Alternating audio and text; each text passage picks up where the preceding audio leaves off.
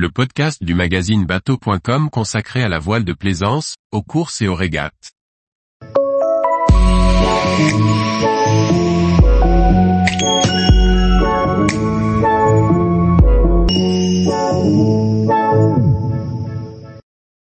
Vélo pliant à bord d'un bateau, conseils et retours d'expérience.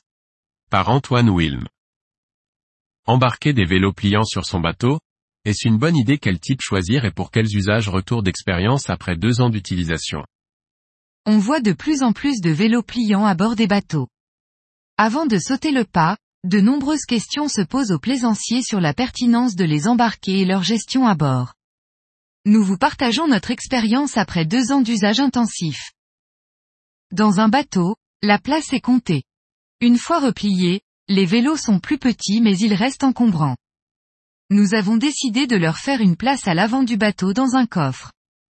La machine à coudre a servi à faire une jolie housse au vélo.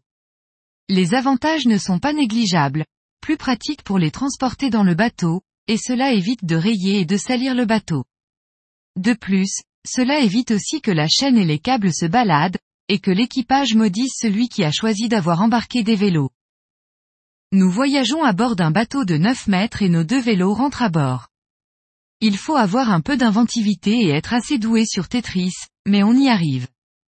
Nous avons vu des navigateurs accrocher leurs vélos à des filières, mais s'ils sont en acier, attendez-vous à avoir un tas de rouilles suspendues à vos filières en un temps record.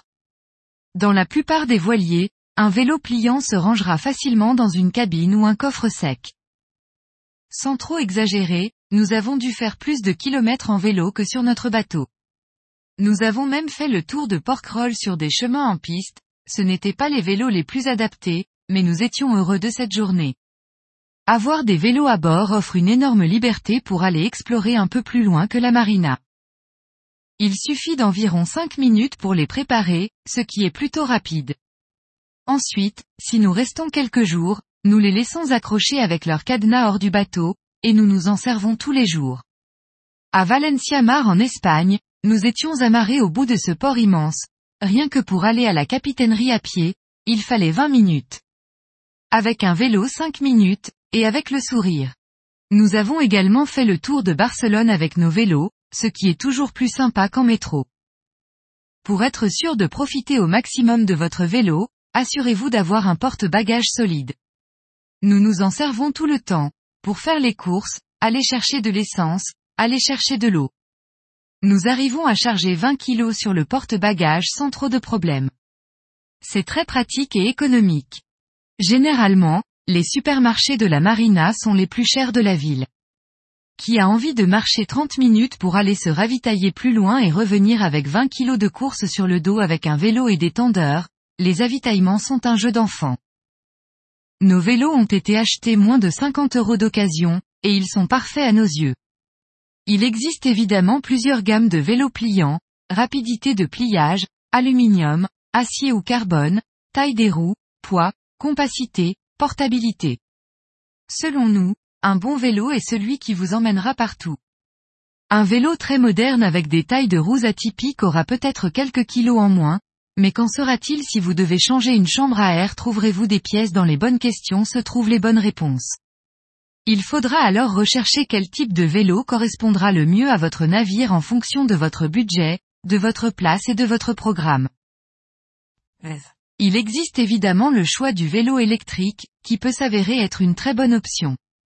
En général, nous nous servons de nos vélos lorsque nous sommes au port, et au port nous avons de l'électricité sans compter. Nous avons déjà rencontré des plaisanciers équipés de vélos électriques pliants. Ils semblaient bien heureux. Mais un vélo standard vous permettra de maintenir votre condition physique, et d'éviter des pannes électriques. Pour la version plus légère, vous pouvez également opter pour l'option trottinette, électrique ou non. L'avantage est son poids et sa compacité, mais ce n'est pas aussi efficace qu'un vélo. Et si vous êtes acrobate, vous pouvez bien évidemment emmener votre skateboard, mais comme la trottinette, les petites roues ne permettent pas le même programme. Vous êtes sur un bateau et vous avez donc déjà toute la caisse à outils, un jeu de clés pour démonter les roues, de la graisse, du WD-40 et des tournevis. Il faudra alors seulement acheter une pompe à vélo. En deux ans d'utilisation, nous avons seulement fait des travaux d'entretien, graissage de la chaîne, changement de pneus, rustine sur les chambres à air et lorsque c'était nécessaire, changement de chambre à air, un petit coup de WD-40 lorsque ça couine et roule jeunesse. L'avantage d'avoir un véhicule sobre est qu'il se répare facilement. En conclusion, nous ne voyons pas comment nous aurions pu nous passer de nos vélos durant ces dernières années. Pour porter du matériel, pour profiter des escas, pour explorer, pour faire les avitaillements.